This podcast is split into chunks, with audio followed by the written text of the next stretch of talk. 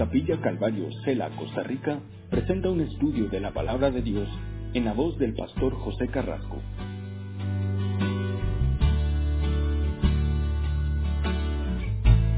Salmo 54. Salmo 54. Vamos a mirar esta noche el Salmo 54 y el Salmo 55. Y vemos aquí eh, este salmo, estos dos salmos eh, hablan acerca de clamando a Dios, pidiendo ayuda. Y vamos a ver que nosotros como cristianos tenemos a un Dios que ayuda, a un Dios que nos ayuda cuando clamamos a Él. Los dos salmos de David eh, ocurren en un momento bien complicado en su vida y que vamos a mirar ahora. Pero eh, a pesar de la dificultad, a pesar de, los problemas, a pesar del temor, a pesar de eh, el horror que se pueda presentar en la vida de David, siempre concluye lo mismo y es eh, volver a Dios, clamar a Dios, pedir ayuda a Dios, tener la convicción de que Dios les oye. Y eso es lo que nosotros vamos a ver aquí. Ah, hay alguien que eh, eh, siempre está ahí para ayudar y siempre está ahí para oír y para poder eh, ayudarnos, y este es Dios. El, asunto a veces con nosotros es cuando corremos de aquí para allá buscando ayuda por otro lado y no vamos al que realmente nos puede ayudar. Y David nos enseña esto en estos salmos. Este salmo se titula, dice aquí, el Salmo 54, al músico principal o al director del coro, en Neguinot. Eh, acuérdense que Neguinot podía ser un instrumento de cuerda o un salmo que fue preparado para instrumentos de cuerda. Mezquil de David, algunos traducen salmo de David, cuando vinieron los chifeos, chifeos, no los feos, digan, chifeos, y dijeron a Saúl, ¿No está David escondido en nuestra tierra? Bueno, este es el título de este salmo aquí. Eh, estos cifeos eh, los vemos nosotros en el libro de Salmos, en el libro de Samuel, perdón, en el primer libro de Samuel, en el capítulo 23, aparecen ellos ahí. Aparecen dos veces denunciando o delatando a David, en el capítulo 23 de primera de Samuel y en el capítulo 26. Y en las dos veces vemos cómo Dios eh, libra a David de esta traición. Eh, este salmo habla de eso y lo mismo va a hablar el otro, de cuando te traicionan aquí. Y yo creo que para nosotros, como cristianos, esta es una buena enseñanza y una muy buena oración. Porque nosotros vamos a sufrir en cualquier época de la historia del hombre, el hombre va a sufrir, si es cristiano a manos de personas que lo van a traicionar, que lo van a engañar. Y aquí vemos esto. Estos eh, hombres aquí de Cifeo eran también de la tribu de Judá, o sea, eran parientes de David. Estaban en la parte ahí baja ahí de, Judea.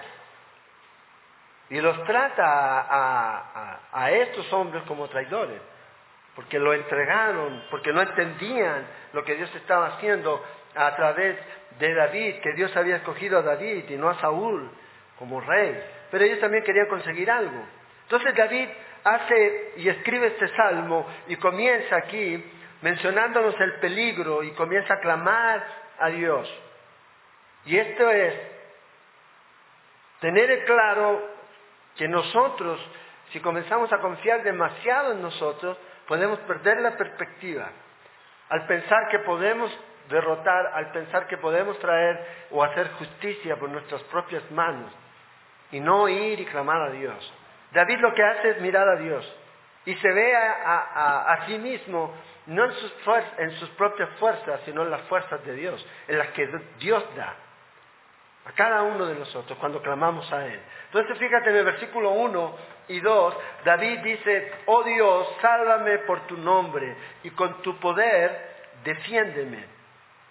Oh Dios, oye mi oración, escucha las razones de mi boca. Entonces aquí David confía tanto en el nombre de Dios como en la fuerza de Dios.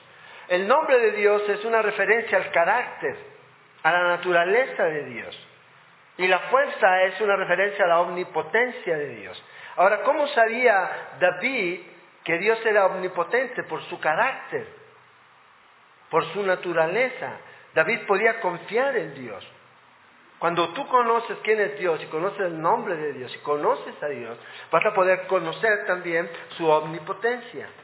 Entonces aquí David está clamando al Señor y le pide, Señor, ayúdame.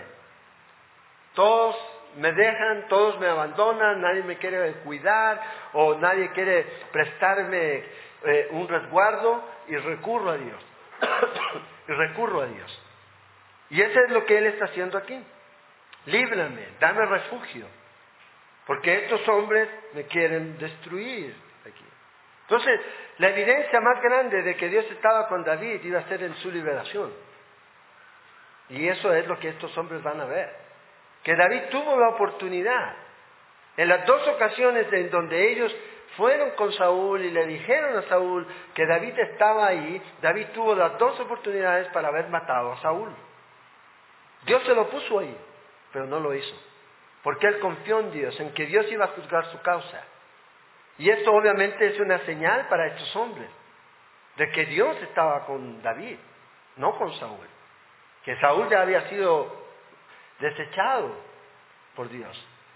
Entonces David está clamando a Dios y nosotros podemos ver que Dios le respondió a David. Fíjate en el verso 2 nos dice aquí que es una oración muy fervorosa. David está diciendo, Señor, oye, Señor, escucha. Entonces, el objetivo de la oración es el oído de Dios, hermanos. No el oído de los hombres. Y nosotros cuando oramos, a veces oramos mucho para que la gente nos escuche. Para que la gente vea qué tan lindo oramos. No, no. El objetivo siempre de la oración es eso, es que Dios te escuche. Si los hombres te escuchan o no te escuchan, no es su problema. Lo importante es que el que puede hacer algo, el que puede obrar, el que es poderoso, ese es el que te tiene que escuchar. Y a él debemos orar. Y David le está diciendo, Señor, óyeme, Señor, escúchame. ¿De qué sirve una oración si Dios no nos escucha? ¿Qué saco yo con orar y que todos ustedes me escuchen, pero Dios no me escucha? No tiene ningún sentido. Pero como Dios es misericordioso, como Dios es bueno, Él te va a oír. Él te va a escuchar. Y esa es la confianza que tenemos. Fíjate aquí, el salmista está con este tono de urgencia. Pidiendo, Señor, escúchame. Insiste aquí. Oye mi oración. Porque el asunto está feo. Y, la idea aquí es de que existe ese, eh, unas palabras como ardiendo en él, clamando a Dios. Clamar a Dios. Gemir a Dios. Cuando estamos en medio de las tribulaciones, en medio de las pruebas. Es a Él. Es a Él que clamamos. Entonces, cuando usted a lo mejor está en su tiempo devocional, usted ahí es donde debe clamar a Dios. Con todo lo que tiene con todas las palabras que Dios les dé a ustedes para hacerlo. Y Dios le va a escuchar. Y fíjate la descripción que nos da en el versículo 3 de la necesidad. Dice, porque David está pidiendo esta oración, hay hombres extraños, dice, extraños se han levantado contra mí. Y hombres violentos buscan mi vida. No han puesto a Dios delante de sí. Selah. Entonces aquí es donde viene la tribulación de David. La tribulación de David viene de estos tifeos, como se señaló aquí en el título del Salmo. Acuérdense, eran de la misma tribu de David, pero se volvieron enemigos. Se volvieron, estos hombres traicionan a David. No entendieron lo que Dios estaba haciendo con David. Y por ende ellos están no solamente rechazando a David, sino que ellos están rechazando a Dios. Y por eso David los considera como ya lejanos. Pero eran parte del pueblo. Pero cuando ellos rechazan a Dios, o rechazan a David, lo que están haciendo es rechazar a Dios. Al hombre de Dios es igual a rechazar a Dios, a traicionar a Dios. Por eso el Señor siempre dice, hey, Pablo, ¿por qué me persigues a mí? Si usted persigue al pueblo de Dios, usted está persiguiendo a Dios. Si el mundo persigue a la iglesia, está persiguiendo a Dios, a Cristo Jesús. Y Él un día les va a pasar la cuenta. Entonces fíjate cómo a veces estos que eran más cercanos a David, y vamos a ver eso más en el otro salmo, actúan como extraños con David, lejanos. Y David estaba pidiendo al Señor que estas personas que están aquí trayendo esta traición, por eso David está clamando a Dios. Hay mucha gente que van a ser considerados a veces como amigos tuyos, pero en realidad a veces van a ser traidores. El mismo Jesús tuvo uno que lo traicionó, estuvo con él. El que comía con él, el que estaba con él, lo traicionó. Entonces esto es parte de lo que nos puede ocurrir. Oremos a Dios para que así no sea, pero si ocurre, bueno, aquí está lo que debemos hacer. Y fíjate, el pecado de estos hombres es que ellos no han puesto a Dios delante de sí. O sea, a ellos no les importa Dios. Uno que es creyente y se vuelve apóstata es una persona que lo que hace es que dice, Dios no me importa. Lo deja. Es dejar, es partir. Esa es la palabra apóstata. O sea, usted no puede llamar a alguien apóstata que nunca ha estado en algún lugar o no ha sido parte de algo. Pablo dice que hay apóstatas, sí, que van al mucho, apostatarán de la fe. No puedes apostatar de algo en que no estás, o que no crees, porque si no, no tiene sentido. No tiene sentido. Por ejemplo, los judíos llamaban a los judíos que se venían y hacían cristianos, les decían apóstatas. Hechos 21. Apostataban de la ley de Israel, decían ellos. Abandonaban la ley. Bueno, estos hombres lo que están haciendo es esto. Dios no les importa. Están dejando a Dios. Rechazar a David era rechazar a Dios. Es lo mismo, rechazar a Cristo es rechazar a Dios. El que rechaza a Cristo está rechazando a Dios. No puede decir, no, yo creo en Dios, pero no creo en Cristo. No se puede. No se puede. Y estos mismos, de medio del pueblo de Israel, es lo que ellos están haciendo aquí. Y David le dice al Señor, estos que están aquí no están delante de ti, no te tienen a ti como lo más importante, no te tienen a ti en su vida aquí. Nunca. Entonces, dice el versículo 4, he aquí Dios es el que me ayuda. Y esta es la proclamación. Bueno, estos me persiguen, estos están en contra, estos no tienen a Dios en sí, pero yo tengo algo, tengo a Dios. Y este Dios es el que me ayuda. El Señor está con lo que sostiene mi vida. En otras palabras, David dice, estos que están aquí me ayudan, pero hay alguien que es mayor que ellos que sostiene mi vida y este es el Señor, el Adonai, usa la palabra aquí, el Señor de mi vida. Él es el que me sostiene, Él es el que me cuida. Él devolverá el mal a mis enemigos. Y fíjate, dice David, córtalos por tu edad. Aquí. Entonces, ¿podemos esperar persecución? Sí. ¿Debemos esperar persecución? Sí. Pero también debemos esperar que Dios nos va a ayudar en medio de esa persecución. También debemos confiar en que Dios nos va a ayudar en medio de esa persecución. Probablemente no va a impedir que esa persecución venga, pero va a guardarnos en medio de esa persecución en la que pueda venir a nuestra vida. Nos va a mantener, nos va a sostener. Y si no fuera por su gracia, quizás muchos hubiéramos caído. Si Él no nos hubiera sostenido, nos hubiera cuidado, quizás no hubiéramos permanecido. Entonces David tiene esta confianza y esta es la confianza que todo cristiano debe tener cuando conoce quién es su ayudador. Y su ayudador es Dios, no es otro. El problema es que nosotros siempre tratamos de cambiar esto aquí. Y buscar a otro que nos ayude. Cuando tenemos al máximo ayudador. Dios. Y el mismo Señor le dice, hey, yo no los dejaré solos, les enviaré otro consolador, otro ayudador, que esté con ustedes, para ayudarlos. Entonces debemos y necesitamos aprender eso. Pero la mejor manera de aprender es en medio de la prueba.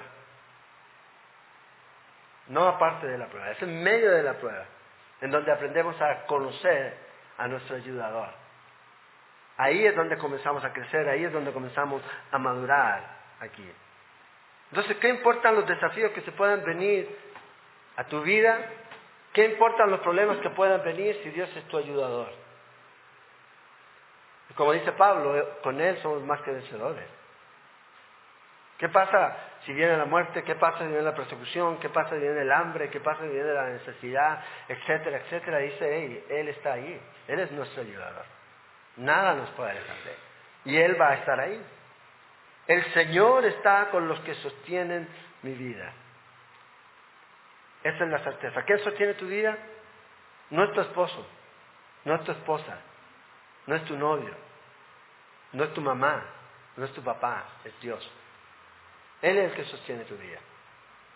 Él es el que realmente sostiene tu vida. Porque algún día tu esposo, tu papá, tu mamá, tu hermano, tu abuelita, tu tío, tu novio, te va a fallar.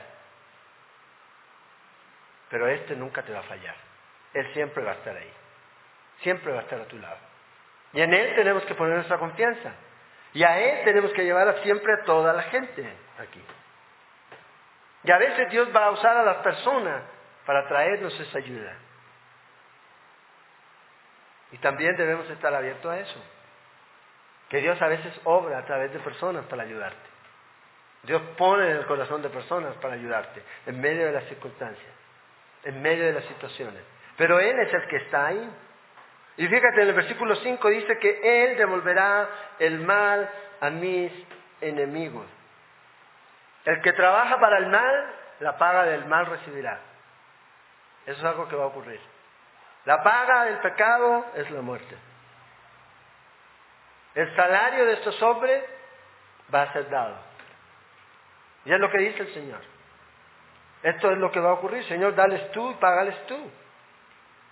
Córtalos, Señor. Fíjate, versículo 5. Córtalos por tu verdad. David está orando otra vez y les pide a Dios que intervenga y que lo haga en su verdad. Y no está pidiendo cualquier cosa, está pidiendo que Él los corte, que los mate. Y, a veces aquí ¿eh? es como fuerte, pero la idea en el hebreo es decir, Señor, ponlos en silencio a estos que me están atacando. Así como ellos trataron de silenciarme, silencialos tú a ellos. Silencialos a ellos. Ahora acuérdense, estamos en el contexto del Antiguo Testamento. Y eso es lo que David está pidiendo. Claro, en el Nuevo Testamento el Señor dice que debemos orar por nuestros enemigos. Pero también vemos que en el Nuevo Testamento Dios va a traer juicio sobre los que han derramado sangre inocente en esta tierra. Él se va a encargar de eso, no todavía, pero Él lo va a hacer. Pero también hay muchas veces que Dios trae juicio a las naciones, por medio de otras naciones que han o se han revelado en contra de Dios. Y eso lo podemos ver a través de la historia. Entonces David aquí está pidiendo al Señor, Señor, estos hombres que me están tratando de silenciar, siléncialos tú. Destruyelos. Destruyelos. Porque lo único que hacen es irse en contra de mí y en contra de ti. Y esta es la oración de este hombre. Entonces, dice aquí, voluntariamente, versículo 6, sacrificaré a ti. Entonces David entendió que Dios iba a responder esta oración y va a sacrificar a Dios. Ahora, acuérdense, David no está buscando venganza a él. ¿Pudo haber matado a Saúl? Claro, no pudo haber matado, no lo hizo. No lo hizo. Pero él entregó su causa en las manos de Dios. Digo, Señor, córtalos tú, yo no. Señor, haz la obra contra estos que hacen el mal. Ellos que reciban el justo castigo que tú les vas a dar. Que tú les vas a dar. Entonces Dios no nos manda a tomar venganza a nosotros. Y el ejemplo aquí es de este hombre David. E igual nosotros debemos esperar en Dios para hacerlo. Y David responde, Señor, yo voy a hacer sacrificio. Y esto generalmente es lo que se conoce en el Antiguo Testamento como sacrificio voluntario. No es un sacrificio específico por algo, sino sencillamente un sacrificio. No hay una referencia que yo hice un voto para hacer, no, voy a hacer un sacrificio, voluntariamente, reconociendo quién eres tú y lo hago con un corazón de gratitud. No he visto nada aún, pero yo voy a hacer un sacrificio. Y este es el asunto. El verdadero adorador es el que da a Dios en amor y en gratitud. Aquí nadie le dijo a David que tenía que hacer un sacrificio. Este era un sacrificio que no, no, se necesitaba hacer. Pero David dice, yo lo voy a hacer. Y luego dice, y alabaré tu nombre, oh Jehová, porque es bueno. Todo esto es antes del rescate. O sea, la actitud que David está teniendo en medio de esta prueba es una actitud de alabanza a Dios, de adoración a Dios, de, gratitud, de, de adoración a Dios, reconociendo quién es Él, porque Dios es bueno. Y dice, hey Señor, yo entiendo eso y te adoro, independientemente de que vas a rescatarme o aún no me has rescatado, pero yo estoy seguro que sí lo vas a hacer. Y te adoro a ti. No es como que, Señor, pues te voy a hacer esto para que me des el, me cumpla mi petición. No. Porque hoy día la gente hace, y hago esto, y entonces Dios le tiene que hacer esto. Me tiene que responder. Si no, no es así. Dios es soberano. El asunto es voluntariamente. Punto. A Dios, adoro a Dios. Si me ha respondido o no me ha respondido, lo adoro igual. Y hago sacrificio. En este caso, Él trajo este sacrificio voluntario. Sin necesidad de que nadie lo pidiera. Y adoró al Señor. Y fíjate en el versículo 7, la conclusión de este capítulo dice, porque él me ha librado de toda angustia y mis ojos han visto la ruina de mis enemigos. Aquí David está cantando en medio del peligro y está anticipando. Está diciendo, Señor, yo puedo ver todo esto como algo cumplido. Esto es lo que él está diciendo. No ha ocurrido, pero yo puedo verlo así. Entonces, esto trae a David o David más bien trae en esta oración confianza en su petición. Cuando tú pides, debes tener confianza de que Dios es suficiente para hacerlo. Y descansar en el Señor. ¿Cuántas veces Dios ya había librado a David en medio de sus problemas? Muchas. Y él podía descansar en eso. La fe es el triunfo de la confianza. Cuando confiamos en Él, podemos ver ese triunfo. Ese es el lenguaje de fe en Dios, en lo que Él ha hecho, en la fidelidad pasada, nos da esperanza para el futuro. Aumenta y da confianza a nuestra fe. Y es lo que David está haciendo aquí. Saúl tuvo muchas veces cerca de capturar a David, pero nunca lo hizo. Nunca pudo, porque Dios no quería que así fuera. Y David pudo ver la mano de Dios cada vez y descansó en que el Señor iba a traer juicio sobre al hombre, sobre este hombre que él consideraba que era el ungido de Jehová. Yo no voy a levantar la mano sobre el ungido de Jehová, que sea Dios el que lo quite. Si Dios lo puso, que Dios lo quite. Es lo mismo a veces en el ministerio. A veces si alguien te llama, yo no te llamo al ministerio, si Dios te llama al ministerio, Dios te saca. Que lo haga. Él tiene que hacer. Y Él lo puede hacer. Él lo puede hacer. Entonces David dice, mis ojos han visto la ruina de mis enemigos. David ya sabía lo que era derrotar gigantes, ¿sí o no? Claro, él ya había matado a Goliat. Ya había peleado numerosas batallas. Y él podía confiar en que lo volvería a ver.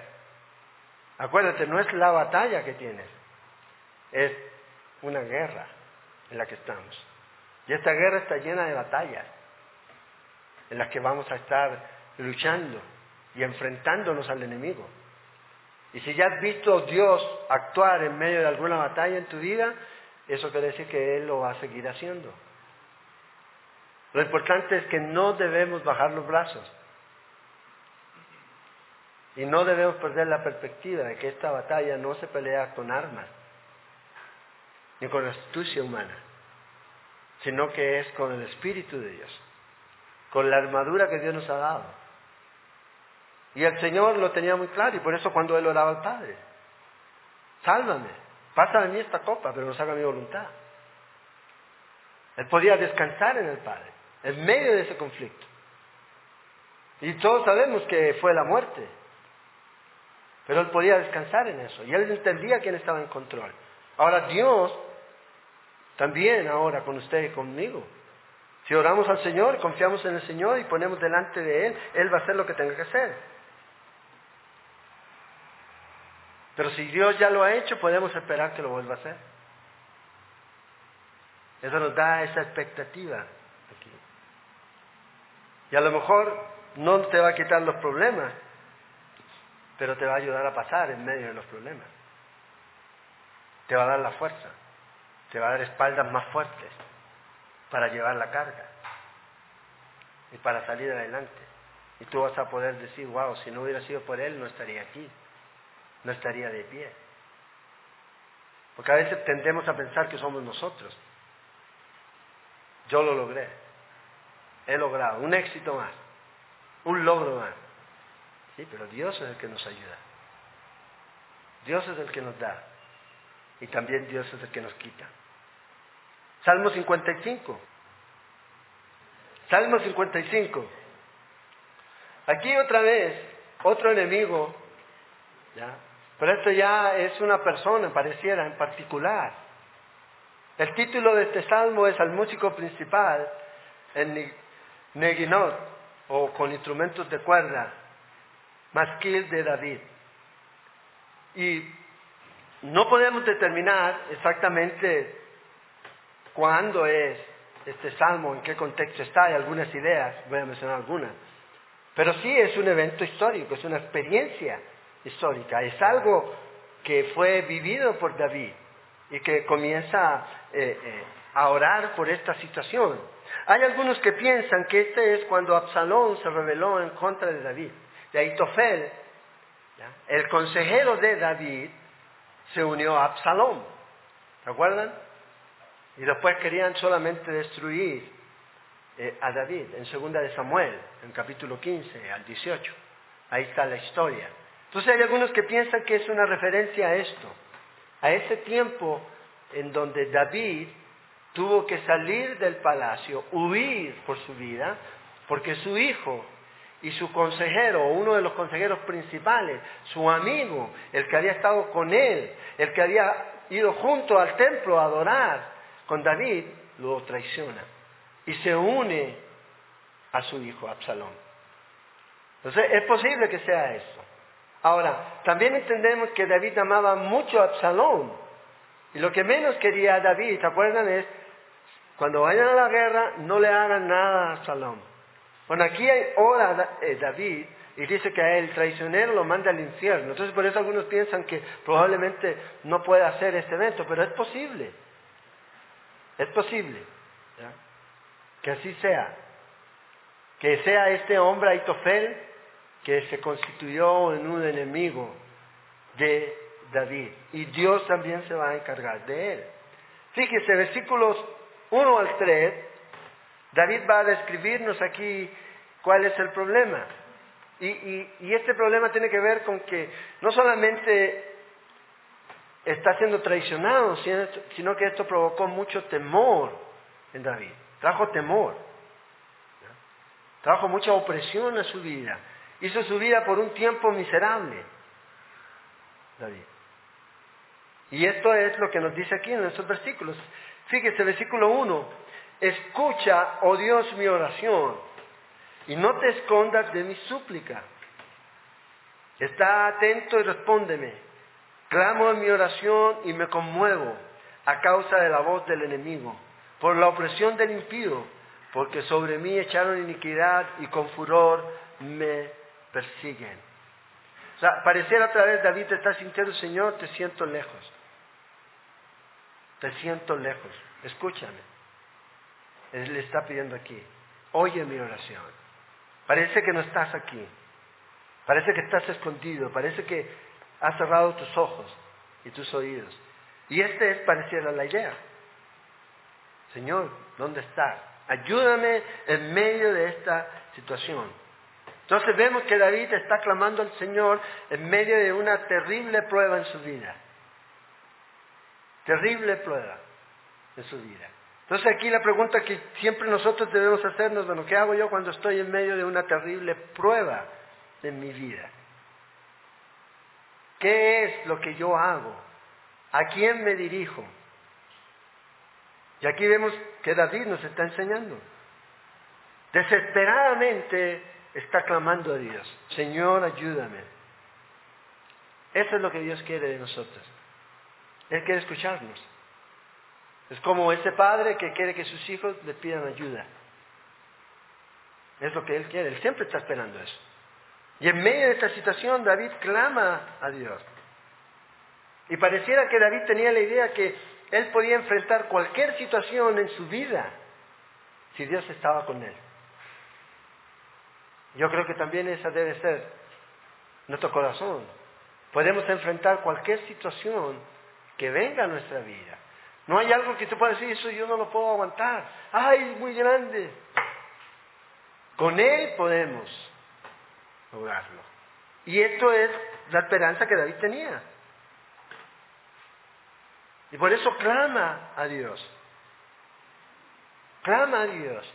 Pidiendo, Señor, parece que ya no te siento, ya no te escucho, y parece que tú tampoco me escuchas.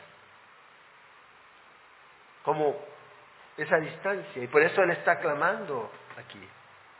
Entonces fíjate, a veces Dios va a permitir que vengan circunstancias en nuestra vida en donde nos va a llevar a este punto a estar afligidos en una angustia profunda, en donde lo único que tenemos y lo mejor que tenemos es recurrir a Él. Y a veces Dios permite eso en nuestra vida. Por eso dice, Señor, estoy en este punto, no te escondas, está atento. Y la razón dice, a causa de la voz del enemigo, en el versículo 3. Entonces fíjate, David está como un poquito alterado. No hay paz, no se siente paz en estos versículos de aquí. Estaba inquieto, se estaba quejando. No se estaba quejando de Dios, pero se estaba quejando a Dios, que es distinto. A veces nosotros nos quejamos de Dios. Ay, que Dios, y es que Dios, y es. No, no está mal que tú vengas al Señor y Señor, mira mi problema. Pero no, quejemos, no nos debemos nunca quejar de Él, sino a Él, es totalmente diferente. Y David estaba aquí inquieto, gimiendo, Señor, necesito tu ayuda. Ahora, ¿por qué David podía ir a Dios y orar? Porque él sentía que era familiar ir. Sentía esa relación con Dios, esa comunión con Dios. Y eso es lo que nosotros necesitamos venir tener esa comunión con Dios, ese contacto familiar con Dios, de saber que puedo ir a Él y puedo exponer mi causa. Delante de ti expondré mi causa. No delante de los hombres, delante de Él.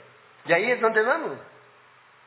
Entonces, debemos de parar de quejarnos de Él y mejor ir con nuestra causa delante de Él.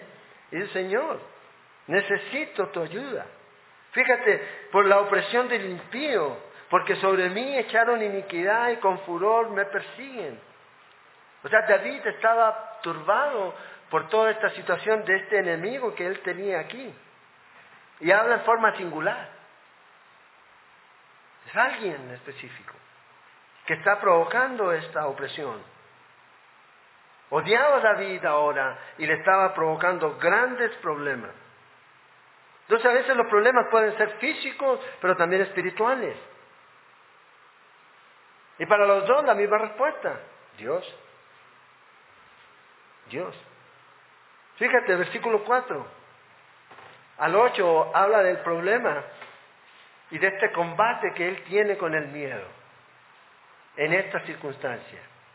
Y lo bueno para nosotros es ver que este hombre de Dios también tuvo temor. Pero el temor no lo dejó ahí paralizado, ni lo dejó avanzar. Lo expone delante de Dios y vemos que David siguió adelante. Mi corazón, dice, está dolorido dentro de mí y terrores de muerte sobre mí han caído. Vea la condición en la que estaba. me voy a morir, me van a matar. Usted no sé si usted le ha pasado, me van a matar. Me voy a morir. Sí, todos vamos a morir. Pero él sentía como que era antes de tiempo. Como antes de tiempo. Ahí vino el tren. Lo llamamos. Temor y temblor vinieron sobre mí y terror me ha cubierto. Fíjate, temor, terror, dolorido. Esta era la condición, temblor de este hombre. Y dije, verso 6, ¿quién me diese alas como de paloma? ¿Cuántas veces has orado, Señor, llévame, sácame de aquí? De este problema. Llévame al desierto donde puedo estar tranquilo. Bueno, es lo que está hablando David. Volaría yo y descansaría. Ciertamente huiría lejos. Moraría en el desierto. Sela, medita en eso.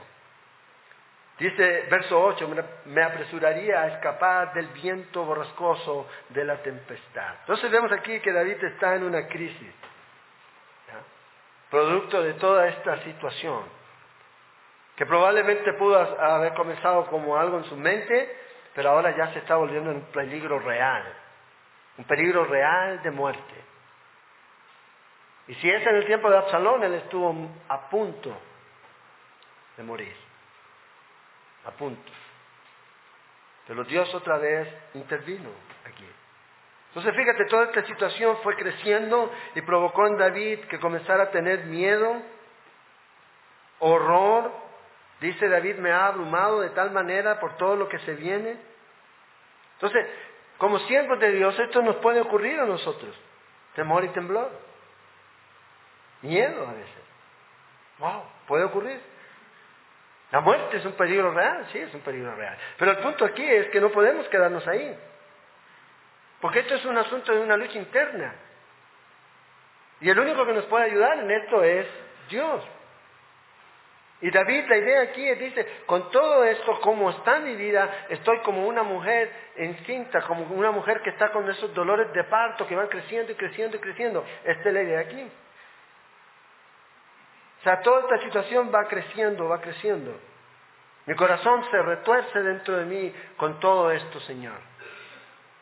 Y aquí la honestidad es importante delante de Dios. Esta es como yo me siento. Yo creo que no hay nadie como este hombre David que describa el corazón herido del hombre. En este caso aquí David. ¿Cómo está su corazón? Esto es como él se sentía.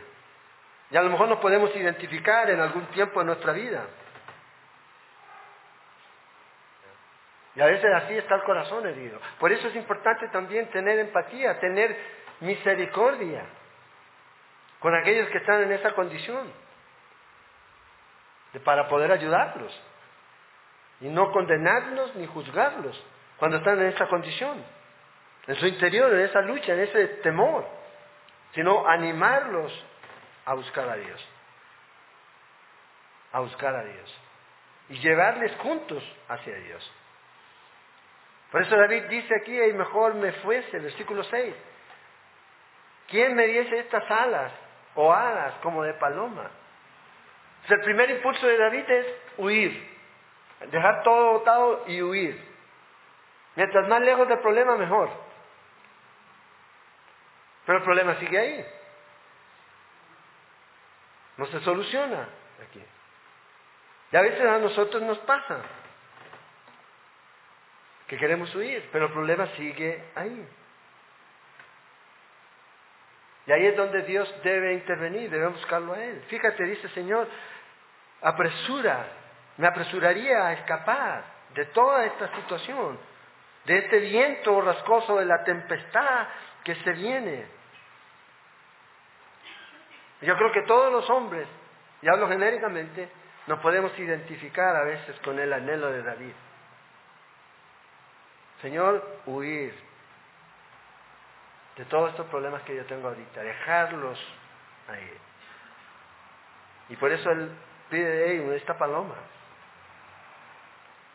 Tener estas alas y buscar un escondrijo allá en el desierto donde nadie sepa. Ahora David no fue el único que tuvo este impulso. ¿Se acuerdan de Elías? En Primera de Reyes 19, cuando huyó al desierto y también, escóndeme. Estaba siendo seguido por esta mujer, Jezabel. Huyendo. Y se va al desierto. Jeremías también. Ay, ¿quién fuera yo y me fuera hacia el desierto y dejara a este pueblo que no quiere? Porque es un problema. Entonces no es el primero. Y no va a ser el último. Pero el punto es que vemos que estos hombres siguieron. Después Dios le dijo, hey, ya, por un tiempo. Y vámonos. Entonces a veces queremos escapar, pero Dios no te va a dejar escapar. Porque Dios va a estar ahí. Elías quiso huir, el Señor le dijo, ¿dónde vas? No, no. Come y, vete allá que voy a hablar contigo.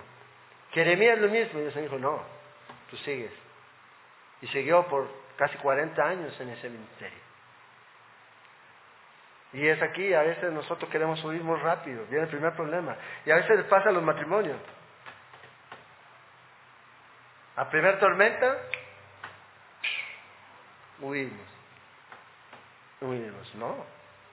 Y a veces Dios permite esto para ver qué vas a hacer en medio de esta prueba. Si vas a glorificar a Dios o sencillamente te vas a glorificar a ti mismo. Te vas a satisfacer a ti mismo. Ay, yo no quiero sufrir, yo no quiero dolor, ay, yo no me casé para esto, ay, yo no me casé para aquello, o yo no estoy para esto, yo no estoy para aquello. Ey, a veces pasa, y nos queremos huir y queremos arrancar. Pero si ya estás ahí, tienes que pararte firme. Y con la ayuda de Dios vas a poder salir adelante aquí. Pararte ahí, amarrarte a la estaca si es necesario. Y no salir huyendo y esperar que el enemigo y la tormenta haga lo peor.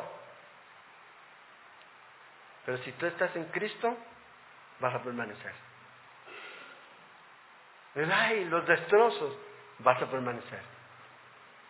Va a moverte, va a la casa Badiat, para allá y para acá, pero va a estar firme y va a permanecer porque está cimentada en Cristo.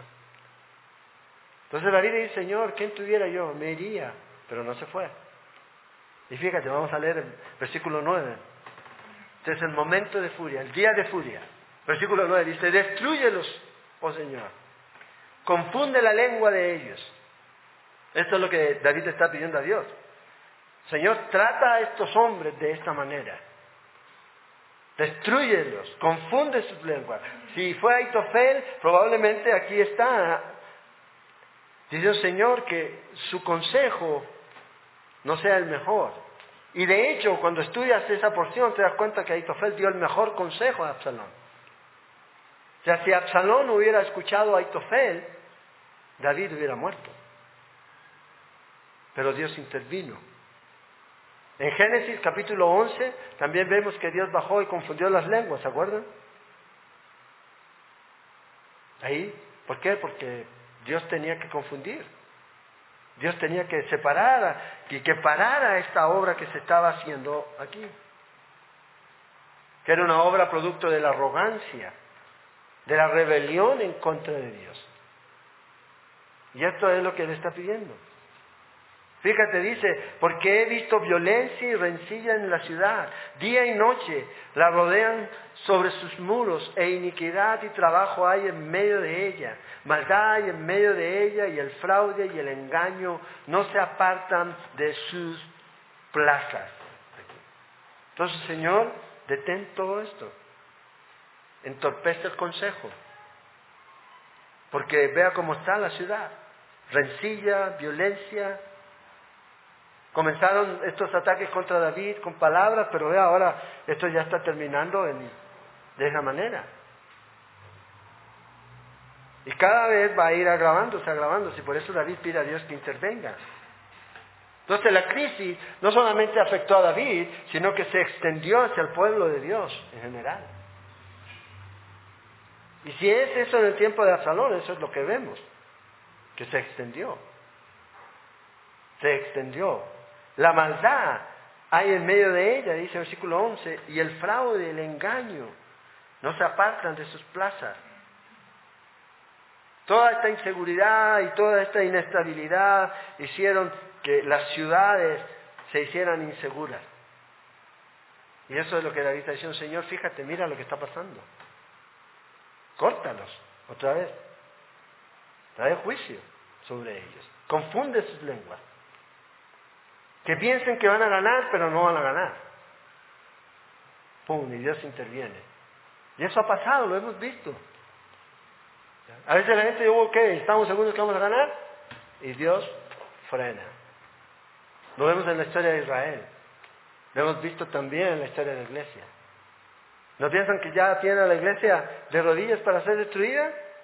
Dios la levanta y confunde y se dividen entre ellos y se destruyen a sí mismos. Entonces David está orando al Señor. Versículo 14, 12. Eh, y aquí hay una reflexión, fíjate. Porque no me afrentó un enemigo, lo cual habría soportado. O sea, a veces tú sabes que si es enemigo tuyo, tú puedes esperar cualquier cosa de él. Entonces no te sorprende.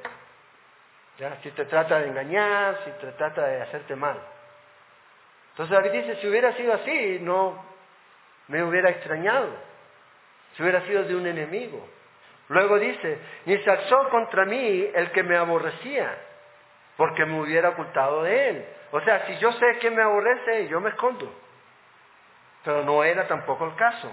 Sino tú, dice, y no da el nombre, solo dice hombre, al parecer íntimo mío, mi guía y mi familiar, que juntos comunicábamos dulcemente los secretos y andábamos en amistad en la casa de Dios. Y aquí David está hablando de una persona específica. No nos da el nombre aquí, pero sí nos dice que era alguien muy unido a David, muy cercano a David, que prácticamente se hablaban al oído. Y es lo que está diciendo aquí. ¿Cuáles son tus peores enemigos? Esos que te reclaman ser tus amigos y que luego se transforman en falsos amigos. Esos son los peores enemigos. Nunca la ves venir. Nunca la ves venir. De repente, plum. Y uno dice, esperaba de cualquiera, menos de ti menos de ti. Entonces David está diciendo, hey, ¿cómo es posible? Tú, mi íntimo amigo, mi guía, mi familiar, mi socio, mi camarada. Anduvimos para allá y para acá juntos. Fuimos y adoramos a Dios juntos. Y ahora me sales con esto. Tú que me eras, que me dabas el consuelo y el consejo, dulce para mí. Fíjate, este es el hombre aquí. Lo peor, el peor de todos los golpes es este. Que alguien que ha estado contigo por años te dé la puñalada por la espalda. Y no una, sino muchas. Por eso dice, puedo estar preparado para todos mis enemigos, pero para ti no. Siempre va a doler. Porque nunca estás esperando eso. Ahora, ¿qué es lo interesante? Si esto ocurrió antes o después de lo que él hizo con Betsabé, estas palabras son como para él, porque él mató a su amigo, Urias, era su amigo. Urias nunca esperó que en la carta que él llevaba, llevaba su sentencia de muerte, firmada por su amigo, por el rey. Imagínate. Entonces a veces aquí podemos ver la vida de David que está llena de, contrapuntos. Le tocó a él y después él hace lo mismo. Debemos tener cuidado aquí. en eso, en tratar de mantenernos íntegros.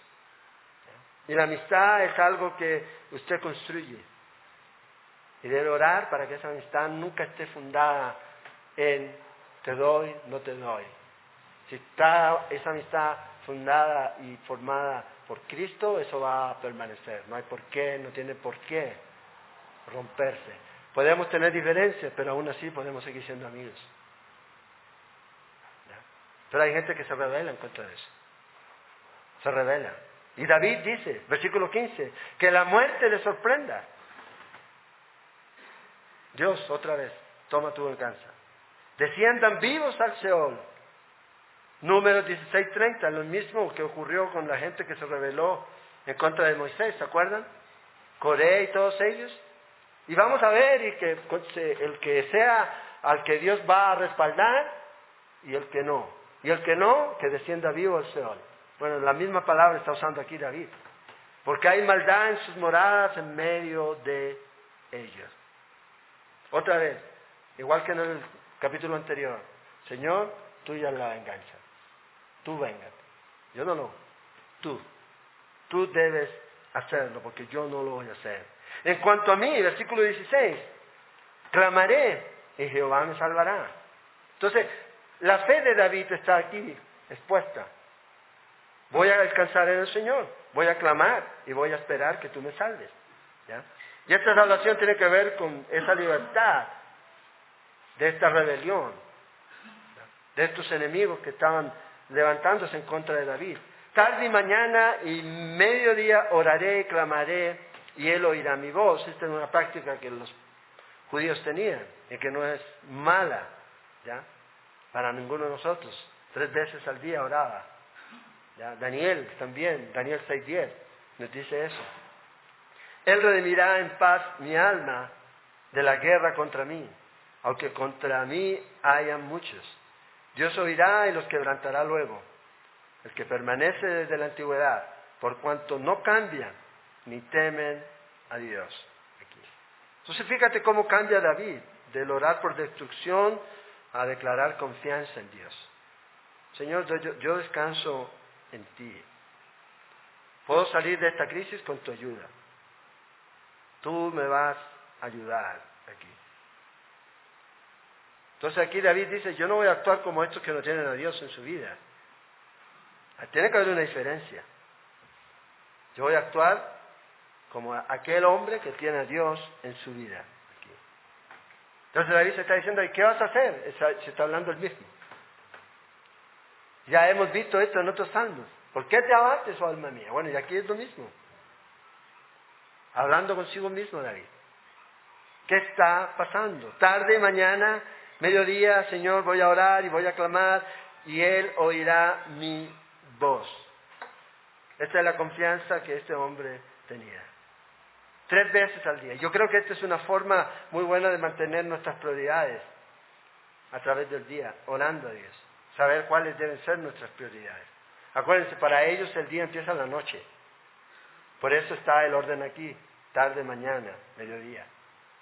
El día comienza en la noche, a las seis de la tarde, después de las seis, para los judíos. Entonces dice, voy a poner en orden mi vida. Desde el principio. Poniendo todo delante de Dios. ¿Cuál es el arma que Dios te ha dejado a ti? La oración. Y fíjate, el problema de estos hombres en el versículo 19, por cuanto no cambian ni temen a Dios, ahí está el problema. Su no tener cambio es porque no temen a Dios.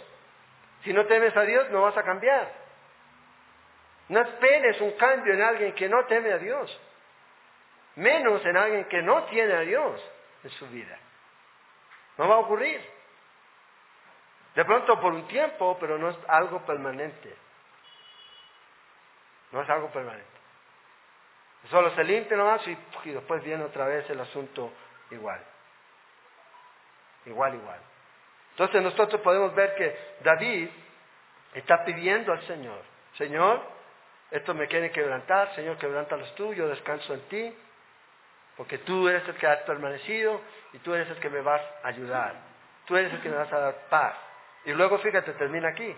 Extendió el inicuo sus manos contra los que estaban en paz, con él violó su pacto. Los dichos de su boca son más blandos que mantequilla. Cuidado con esos que hablan mucho y hablan muy bien de usted. Pero guerra hay en su corazón. Suaviza sus palabras más que el aceite, más ellas son espadas desnudas. Traicioneros eran estos hombres. Habían relaciones, habían tratado probablemente de paz y los rompieron. Estos hombres son los que vienen donde usted y siempre están hablando pura miel al lado suyo. Y de repente, ¡plac! Así que debemos tener cuidado con eso que, ay, que, qué bueno, qué bueno es usted. Y todo ese tipo de cosas, porque cuidado, hay que sospechar. La mantequilla, todo suave y todo, ¿ah? uno debe tener cuidado. Porque a lo mejor hablan contigo así, pero por atrás, puro lagarto. ¿Ah? Entonces David dice, estos están ahí, lo único que saben es hablar cosas lindas de las personas que en realidad no sienten en su corazón. Y ahí es donde uno debe tener cuidado, lo que decimos, lo que decimos. Por eso dice David, y esta es la clave, termino aquí, verso 22 y 23, echa sobre Jehová tu carga y él te sustentará. Entonces dice, tengo este gran problema, ¿qué voy a hacer? Yo no lo puedo solucionar, ya clamé a Dios, Señora justicia, ahora lo que tengo que hacer es echar sobre Jehová mi carga. Y Él te sustentará, no dice que te la va a quitar. Ojalá dijera eso, pero no dice eso. Te va a ayudar. Él te va a sustentar. Él te va a mantener. No dejará para siempre caído al justo. Puede caer el justo, sí, pero Dios lo levanta. Y nosotros debemos ser parte de eso. Nosotros que somos fuertes, dice espiritualmente, debemos ayudar a los débiles. No dejarlos caídos. Eh, que se salve solo. No. Pero Dios es el que lo hace. Y Dios a veces nos usa a nosotros. Mas tú, oh Dios, harás descender a aquellos al pozo de perdición, a todos los enemigos de Dios. Eso es lo que va a ocurrir. Los hombres sanguinarios y engañadores no llegarán a la mitad de sus días, pero yo en ti confiaré. Entonces, ¿qué hace David en medio de toda esta situación? Aquí está la respuesta y él se la da a sí mismo. Bueno, ¿y qué voy a hacer? Después de analizar todo esto y orar, cuando tú oras, tú recibes claridad para poder pensar correctamente. Dios te da sabiduría. Pero cuando tú no oras, tú eres como un polvorín.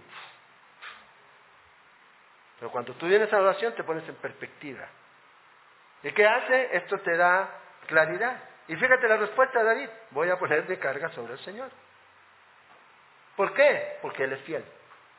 Y ahí está el punto. Y esas son promesas que están en las Escrituras. En primera de Pedro 5.7, el mismo Pedro dice esto, echando toda vuestra ansiedad sobre Él, porque Él tiene cuidado de vosotros. ¿Qué quiere hacer Dios? Ayudarnos con nuestras cargas. ¿Qué hacemos nosotros? Queremos seguir llevándolas. Y llegar, llevar, llevar. Si dices que confías en Él, deja su carga. Deja tu carga ahí. Y descansa en el Señor. Esa fuerza, ese poder que tiene para sostenerte a ti, también tiene la fuerza y poder para sostener y llevar tu carga. No hay por qué tener la duda. Entonces Dios a veces te pone carga, Dios a veces pone situaciones en nuestra vida para ver qué vamos a hacer con ellas. Si vamos a ser destruidos y arruinados, o sencillamente los vamos a lanzar sobre el Señor, ahí va, yo no puedo. Porque eso es lo mejor que podemos hacer. Y David dice, esto es lo que hago, Señor, tú vas a sustentarme. No es que Dios te la va a llevar, pero Él te va a sustentar, te va a mantener en medio de esa prueba para que puedas salir aquí para que podamos sostener esta carga. ¿Se acuerdas que oró David? Señor, dame estas alas para volar. Hubiera sido, dijo un escritor del siglo XIV, que hubiera sido más honroso para David haber orado, Señor, dame espaldas como de buey, para soportar y no pedir por alas para volar. Yo creo que a veces eso nos pasa, a veces pedimos, Señor, llévame de aquí. Pero Dios dice, ahí, espera ahí. Y Él te va a ayudar. Entonces descansamos en Él, fíjate, el Señor no te va a dejar caído, ¿ya? De la furia a la libertad, se mueve aquí ahí. De la furia a la fe. Confía en el Señor, no me va a dejar caído. No va a permitir que el enemigo me destruya. Y vas a destruir a todos aquellos que están en contra de ti. Pero yo confiaré en ti. La pregunta es si nosotros confiamos en Él. Yo creo que hay algo que debemos entender, y esto creo que es una reflexión para todos nosotros, porque estaba a veces pensando en esto y meditando en esto, es el hecho de que a veces Dios quiere usarnos, pero a veces estamos demasiado sobrecargados, llevando nuestras propias cargas y no llevando la carga de Dios, que es ligera y liviana y su yugo fácil. Y perdemos la oportunidad. No podemos hacer el trabajo de Dios si estamos todo el tiempo demasiado sobrecargados con nuestras cosas, con nuestras situaciones, con todo lo que nos está ocurriendo. Necesitamos descansar en Dios. Porque a veces estamos llevando nosotros y estamos demasiado cansados. Tus cargas, tus preocupaciones. ¿Cuándo el Señor dice, echa sobre mí tu carga. Cuando podemos echar esto, vas a poder tomar la carga del Señor. Mientras no sea así, vas a seguir llevando tu carga. Y va a ser pesado, y va a ser angustioso, y va a ser cansado. Pero cuando tú descansas en Él, pones tu carga sobre Él y Él te ayuda a llevar, tú vas a poder llevarla de Él. ¿Y cómo es la carga de Él? Ligera. Por eso a veces la gente dice, es que el ministerio es muy pesado. Eh, porque lo está llevando solo. Es la carga, no es la carga del Señor, es tu carga. Ese es el problema. Entonces David termina aquí. En cuanto a mí, confiaré en mi Dios. Que esa sea nuestra declaración. Venga lo que venga, yo voy a confiar en ti, Señor. Tú vas a hacer. Y ahí está mi carga. Si me quieres poner tu carga, Señor, aquí estoy. Porque quiero trabajar para ti. Porque quiero ser útil para ti.